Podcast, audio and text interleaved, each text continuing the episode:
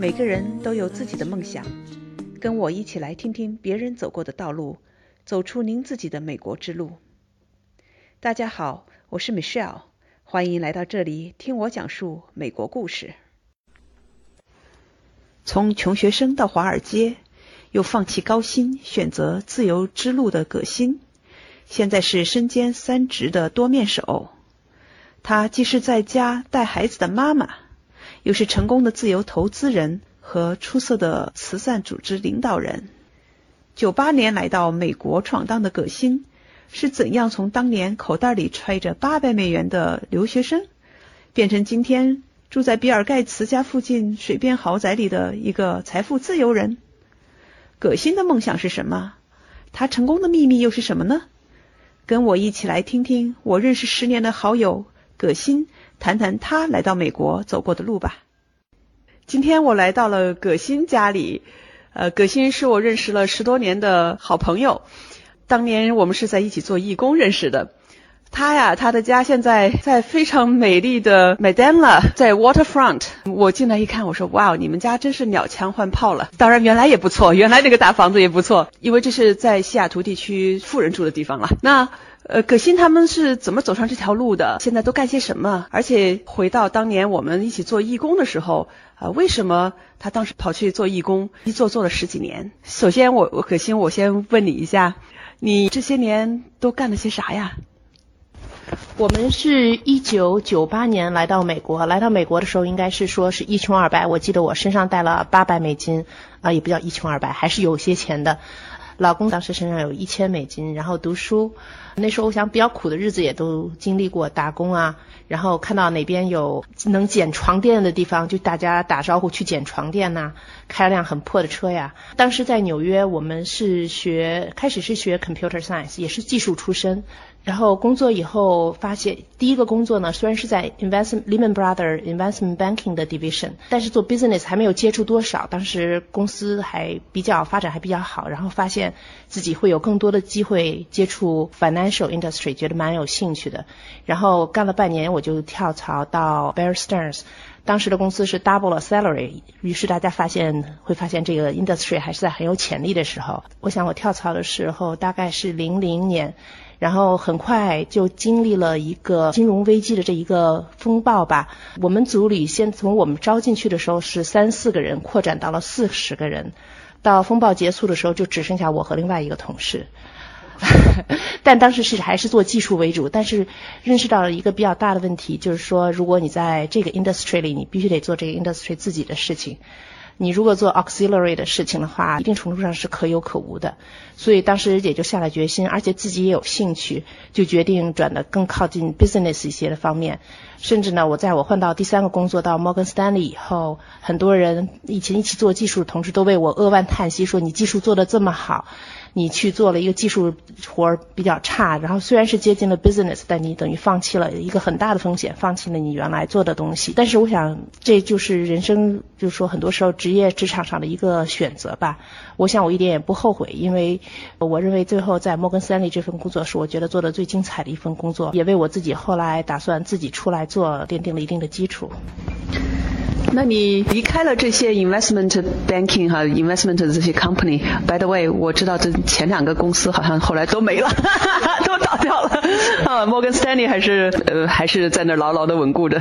呃，那你离开那之后又做了些什么呢？然后你们家怎么会发展到像今天这样呢？很好的问题哈，我是觉得一个家庭发展肯定也不是一个人，是两个人共同的努力，所以这个家庭发展到现在，肯定很大一部分上还有我老公的 contribution，不光是我。但是我也确实不得不说，我觉得在这边一个在职场的女性，一个比较难的 choice 就是你怎么 balance 你的 career、你的 life，还有你的 passion。我想在我零八年决定。辞职到全家搬到西雅图来的时候，当时是放弃了在那时我在摩根斯坦利已经做了将近十年，呃，事实上那时候只有七年、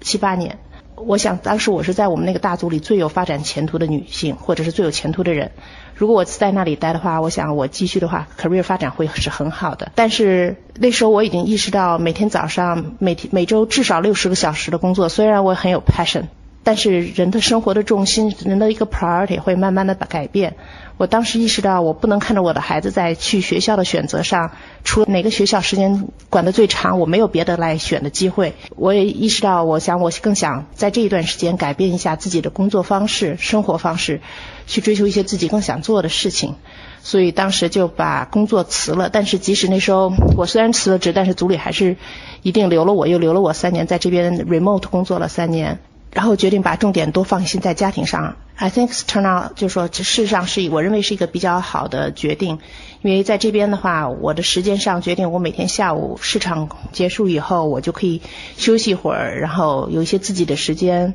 吃饭，然后下午正好就去管孩子，跟孩子有一些共同的时间，然后等到晚上的时候把孩子们放睡了，我还可以再继续做一些自己更感兴趣的别的事情。这个就是后来从摩根出来以后的一些生活经历吧。嗯，呀，葛欣，你知道吗？我从认识你的时候，我就特别惊叹。我说哇，三个孩子的妈妈，我自己有两个，然后你居然有三个。你不是说待在家里哈？因为我也有一些朋友最后读了博士什么的，但是当有了第三个孩子之后，他们就完全放弃了，就留在家里，就去当妈妈了，别的工作他不做了。他说实在是搞不过来。那你重心放在家庭上，你实际上并没有说是就是围着孩子转啊，围着家里转。你其实是在跟着这个，因为你一直做股票市场嘛，你是在家里工作，然后继续做你的这些投资方面的业务，把你的这个啊专长还是继续利用上，但是呢又能够照顾到家里，又能够拥有一些自己的时间。我从你刚才的表述中，我知道这是你做出的一个选择，了解自己的这个价值哈，你你的 value 关注的是什么，你最觉得最重要的是什么，然后你找到了一个。还听起来还是挺平衡的一个点，事业也还在做着，家庭也照顾到了，还有一点自己的时间去做。除了这个赚钱、这个投资方面，还有其他的爱好。那我倒很好奇的问一下，那其他的爱好、其他的事情，你还做些什么呢？嗯。我想这应该就说到我和 Michelle 我们怎么 cross our paths，做关于做慈善，做明日中华教育基金会哈。我其实原来在纽约那边一直也很有感兴趣，做一些对社会回馈的工作，跟朋友们他们有做非洲的助学啊，生活方面的项目也参与过。但是时间精力上实在是不允许，因为华尔街的工作压力其实是很大的。到这边来以后，我说了我自己当时放弃了，至少是我觉得是一个比较大的牺牲，跑过来一下变成就像开始感觉像一个家庭妇女一样。即使后来自己开始在慢慢做自己的一些投资的项目，呃，也会觉得生活中还是缺少了一些什么，而且。有时候我就会想到，我想生命中好像应该留下一些什么。我父母都是大学老师，很长时间待遇其实是非常差的。那么在我读大学能申请出国的时候，我们要交培养费，这个培养费对我们家来说是一笔很大的数字。那当时我们家其实闹了很大一场矛盾，因为我们的培养费大概是一万块钱人民币，一年两千五，北京大学第一届。那是那是哪一年？一九九八年，嗯，是第一次试行并轨，所以还没有高到特别高，但是对就是我们家里都是大学老师的家庭来说，其实已经是不容易承担了。然后我父母作为知识分子，他们一辈子第一次为了我开口去向别人借钱，他们那时候不像现在，大家觉得贷款都很正常，他们是觉得知识分子是非常没面子的事情。但是即使是那样，我们家为什么闹了一个这么大的矛盾呢？因为当时我父亲他因为作为学校的那个比较优秀的老师，他每年都有得奖奖金教师奖金，但把他把他的奖金一直都捐了，然后捐给系里的穷学生了。我我妈妈不理解，我也不理解。我就是说我出国了要去到那边连连个床垫都买不起，然后你把这钱都给捐了。但是有时候回来想一想，作为我的父母，他们教师作为教师教书育人一辈子。他们造成了很大的影响，而他们在这个基础上，他们还会想到为一些生活条件真的很差的孩子、学生会做出一些贡献。等到我自己有了孩子，再看到别人的孩子，我觉得是有感触的。所以希望能给这些孩子，给他们的生活带来一些，就是不像我们自己孩子这么幸运的人，给他们提供有可能实现一些梦想的机会。所以这就是为什么当时开始到这边来以后，我就开始了解当地的慈善基金会，而了解到了明日中华教育基金会，完全是义工来做的。通过我自己半年多的了解以后，参加他们工作以后，发现他们的钱真的是实实在在的能到到受益的人手里。我也很为像我们的 founder Dennis。韦少这样，他们就是十十多年了，一直很 dedicate 做一样做这个慈善的工作，所以我觉得也很为他们所打动，所以也就一直坚坚持下来。后来马上要跟我们一起又做，开始引入了一加一的项目，真正的开始就是一具体的学生的项目。所以这我想都是很多呃促进我们能我能坚持下去。我们 actually 就是说除了红红绿绿的数字以外，也能对为这世界带来一些呃不一样的变化。我想这也是对我。私心说呢，对我，我也希望对我的孩子也有一些呃正面的影响，他们应该有机会回馈这个社会。对呀，你的工作就是那些红红绿绿的数字在股市上，呃，我我不太炒股票哈，也不太关心那方面，呃，数字 up and down，然后你们这些比较聪明的人。就在那儿赚上钱了，呃，确实是，呃，我们的生活另外一半儿，就像葛西你刚才说的，除了这个钱哈，一种方式来创造价值，那么另外一方面，你提到了一个很重要的一点，从小受受到家庭的影响啊，看到你的父亲虽然自己收入不高，但是他总是去帮助别人，所以在你这里其实潜移默化的播下这个种子，虽然当当年你不同意他的看法。现在其实这个种子播在你心里，那你在做的呃这样的事情，呃，同时你也希望你的行为，你自己的孩子三个儿子哈，从小就因为我我我是看着他们长大的，咱们以前做义工的时候有时候我们会有一些活动，我看到他们这三个小小家伙跟着一块儿去，你们全家都去，加加上你老公，对啊，呃，我觉得这个啊确实是这一点上来讲的话，这也是为什么我们做家长的人愿意去参与这些活动，我们希望。不用跟孩子说教很多，他们自己，他们就在这个氛围下，他就受到影响，潜移默化的。那他从小就知道，一个是要帮助别人，第二点的话，我觉得还很重要的，就是我刻意为我们家孩子 plan 的这个种子，他要知道他是过得挺幸福的。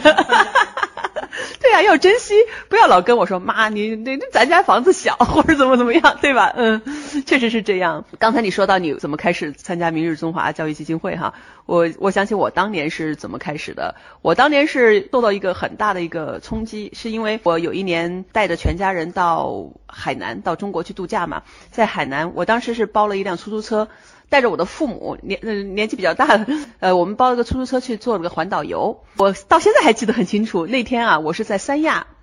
啊花了八百人民币 潜水，我觉得可便宜了，因为他有两个人来伺候我呀，一个像老师一样的人嘛，呃，还有一个人是摄影师，我雇了个摄影师，他在后面一直给我拍着，哎，觉得挺美，因为这在美国是不可能的，美国这边只要牵涉到人的服务，那是非常贵的东西。嗯，弄完之后，我爸爸说我要去看。那个五指山啊，革命老区什么什么的，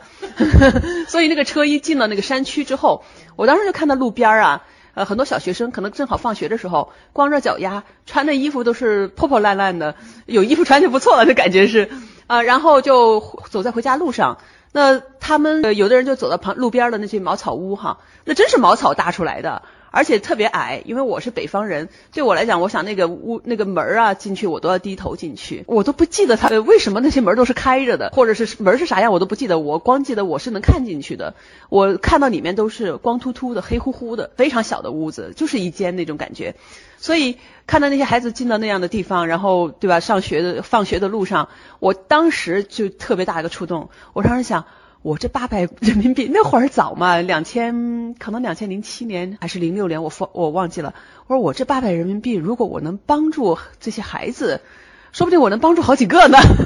所以当时我就发出这个感慨，当着我父母面就说。刚才我还美美的觉得好便宜，现在我觉得，哎呀，我这个钱如果能帮助他们就好了。所以后来我也就去留意这方面的机会。那在明日中华教育基金会这里，你刚才也说到这个一加一项目，是我回去之后就跟一个企业家朋友，我就创立了这个项目。当然当时是借用那个企业家朋友的钱去帮助我们中国贫困孩子。后来又找到明日中华教育基金会，把这个项目并入起来。并入进来的目的也是为了利用这个品牌吧，能够帮助更多的孩子。这个项目也做了差不多十年了。你能给我们稍微介绍一下这个项目现在的一个情况，以及这个基金会现在大约一个总体的情况？我们现在的基金会 focus 的方向，我我知道你现在是当会长了，和当年的义工是不一样哈。我也干过一，我也干过呃一段时间的会长，以及你现在走这条路，因为一走走了十多年，你的一个感受和以后的计划。谢谢。所以，香欧下明明日中华教育基金会呢，是成立于一九九九年。最早期的项目呢，以学校项目为主，就是说学校的校舍的翻新、教师宿舍。呃，在这方面，我们很侧重的是 essential，就是说日常生活必须的项目。一般比较大的企业和单位会很愿意赞助一个大的教学楼，然后写写上某某某某教学楼，而基金冠名冠名权对。而很多辅助的设施其实是往往没有人太愿意去做的。你可以想象一下，谁会在厕所上写上“明日中华教育基金会厕所”或者是别的什么厕所或者浴室？即使是当地政府这两年一个比较大的改动发展方向，就是当地的政府其实也越来越多的来给学校建校舍。但事实上，辅助设施不要说厕所、浴室、饮水设备这样，就是桌椅，它都不一定给你配全，因为它要把那楼做得很漂亮，可以拍出照片来。那么他。它的软件和辅助设施是我们这两年开始发展的比较多的一方面，然后再有一个比较大的项啊一块项目呢，就是刚才马是要提到的一加一助学这部分呢，最早开始来自 Rain Edu，然后还有四川的呃汶川地震以后，我们开始做一些学生的助学项目。它的运作其实还是这样，就是说我们当地找比较可靠的义工，发展当地的学生。我们分为小学、中学、初中和高中。现在也包括大学生，那么比较大的这方面比较大的改动呢，主要是在小学和初中这些九年制义务教育的孩子上面，因为现在政府呢给他提供了义务教育，而且孩子们其实有免费的营养午餐，如果住校的话还有营养晚餐，所以在大部部分山区，孩子们其实还是蛮有动力。来学校读书的，主要是在小学和初中方面。这样你也能从我们的助学的金额看到，小学和初中生的金额是一年一百七十美金，相对来说是最少的，因为他们大部分人是学校方面并不需要花钱，真正需要帮助的。呃，像我这是在贵州走访的一个家庭，那么这个孩子他和母他的父亲去世了，和母亲两个人住在什么地方呢？在贵州山区其实非常潮湿的，那么他没有自己的房子，就是乡里的人同乡的人给他们的一个储物，那个储物间呢是。搭在大概是一米半乘一米半的那个储物间搭立起来的储物间在楼上，因为上面搁东西太潮，底下搁东西太潮了，所以东西是要爬上去的。那个梯子就是一根木头，上面挖了些槽，那就是梯子。而母子俩还不住在上面，他们住在下面。他们还不如那些储藏的物品。但是即使那样已经很不容易，因为是别人给他们的东西，别人给他们的地方住。那屋子就是搭了很多的木板，他们所有的家当就是两个塑料袋挂在房梁上。所以这样就是这样的学生是我们现在助学给他们提供一定的帮助，还有高中生和大学生，因为他们的学费会比较贵。那主要的这方面的改动就是我想发展，就是小学生和初中生的，就是说政府其实已经越来越多的照顾到了。呃，我们去帮助的那些真的是生活上实在有困难的，还有一类就是像有些地方的风气，他们会。主鼓励女孩子不叫鼓励女孩子，就是民族少数民族初中很多孩子，女孩子可能就毕业就已经结婚了，有的会回来，但大部分就不回来了。所以我们也鼓励他们这样的孩子能继续读下去，所以给他们提供高中的一些资助，甚至大学的资助。还有一大类呢，就是教师奖金。那教师奖金呢，原来是属于很多呃在山区有很多编外的老师体系，我们叫就体系外的老师，当地学校有这个需要，需要这些老师来上课，但是他分不到这样的。名额来给他付钱，那么付老师这些工资和待遇，所以呢有就存在了很多的。编外老师他们不是正式的员工，然后没有保险，没有医疗保险和各种福利。但是这样的老师往往在岗位上待的时间蛮很多都蛮久的，十年，所以十年二十年都有。所以我们希望给这些老师一些鼓励，希望他们能更长久的在这个最不容易的位置上就是做下来。所以这是我们另外一个项目，现在也会有一些改进，今年在我们下一年里也在讨论这个项目的改进方向。这就是我们主要的项目的 coverage，呃，项目的涵盖范围。嗯。哇，是我自己也觉得，在明日中华教育基金会做的这些事情都是很实实在在的，确实是帮助到一些贫困山区或者边远地区的孩子们，让他们能够通过完成他们的教育，最后变成一个自食其力的人吧。那么，尤其是那些有机会上高中，甚至有这种潜力能上大学的孩子，我们希望能够让他们不要因为这些财务上的这些困难，来把自己的前程给断送了。想祝他们能够完成他们的教育的梦。那我再把话题再转回来，因为我知道国内的很多有美国梦的朋友还在。考虑到美国来，我怎么样才能够变得像葛鑫这样，能够财务自由？然后，而且我觉得最最最重要的一个自由哈，是能够选择自己想走的路，对吧？咱不管是说做这个慈善的事情，还是说就选择 OK，我离开那些大公司，呃，我不去给别人打工了，我就在。家里自己做投资，我也能挣钱。还有就是，当然我知道你老公也是自己在干啊，呃，也不是说给别人在打工这种性质。那给大家分享一下，如果你在总结经验哈，能走到今天这条路，不管是财务上自由、精神上的自由、各方面的自由吧，能够选择自己人生了，你的这个成功经验哈是什么？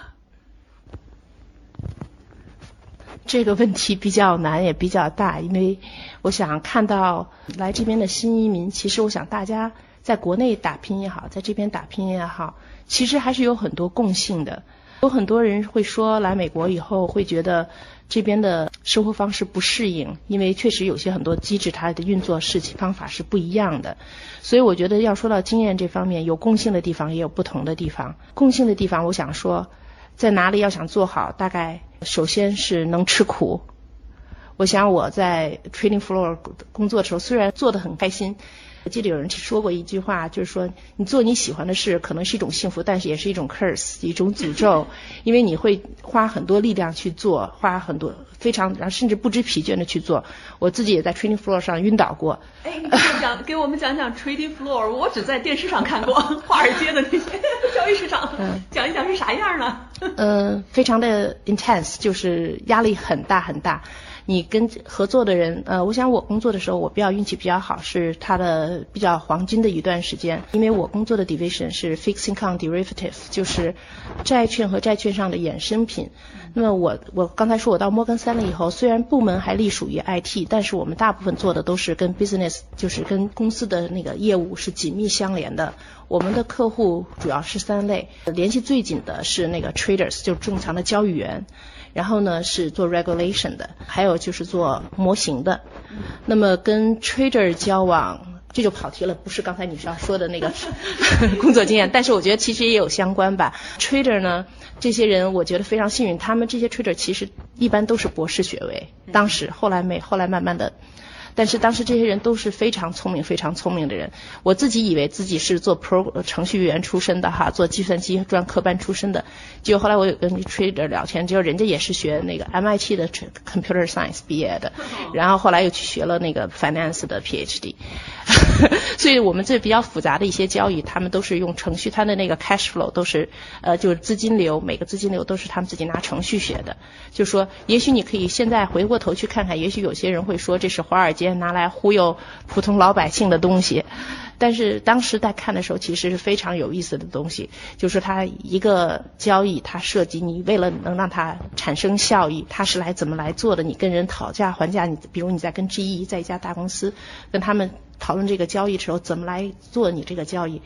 ？construct 你这个 trade 本身那是有很多有意思的东西在里面。我说了，这是 trader，他们自己都能写程简单的程序。于是我们压力也很大。有时候我们组我带的组呢，就是轮流会坐在 trading floor 上，然后他们有的时候早上给他们做风险分析报告，然后开始做交易的时候，他们如果突然灵光一现，要求有一个想法，或者是分析出交易也好，算算价格也好，算风险也好，那我们一般一般立刻就要开始做。然后有的时候下午就开始有简单的东西，或者第二天有这简单的东西就可以给别人看，开始用，能用那我就交给下面的组员再把它做得更好，然后再进 production。然后不能用就放弃了。所以那个节奏是非常高的，那也是很很需要吃些苦的，并不是所有的人都愿意做。呃，有技术，特别是我也提到，我刚当时转到这个组的时候，我做一起做技术的人朋友都说我是 career suicide 职业自杀，所以就觉得不一定能放弃你原来做的东西。所以我觉得一个要点，一个也不是要点吧，一个就是根据自己的兴趣可以灵活的选择，改变自己的职业方向。然后呢，我们也跟 regulation 打交道的很多。在这个过程中，其实也涉及到有人觉得 regulation 很 boring。事实上，我刚当时以我技术的背景能被摩根斯丹利来招来，他们本来是让我打算做我这个非常 boring 的职业的。但是你怎么把这个职业这个位置做好？在我来以前，他们给我的方向是能接替两个人的工作。这两个人大概我想。后来你慢慢的走到一些一些 career path 以后，你发现你会要做 budgeting。那么当后来我在都两三年以后我在看，当时我的老板招我来的时候，这两个人大概一年大概要公司要付他们十万，两个人就是十五到二十万的待遇。那么我来了以后，一个月其中一个人就被他们 fire 掉了，unfortunately for that girl。因为他做的东西是是让就是不需要那么多人来 sustain，就是说如果我有这个 pa 有人有这个 passion 来带来做能 automate 一部分工作的话，于是就变成了我我只发四分之一，我用一个月的时间自动化了很大一部分工作，我大概花四分之一的时间带着另外一个人来做，另外一个人虽然是全职，但是。这里面有很复杂的原因啦，就是涉及 HR 各种方面的原因。但是大概在两年以后，这个人也不再被需要了，所以就是我一个人四分之一的时间。后来也慢慢的再进化的话，大概是我一每个月花三天的时间来维护这个东西。后来我们又招了一个人来做这个项目。我们因为我一直有一个梦想，想把它变得，因为原来做 regulation 嘛，只是为了产生一些为了 regulation 满足 regulation 要求的报表。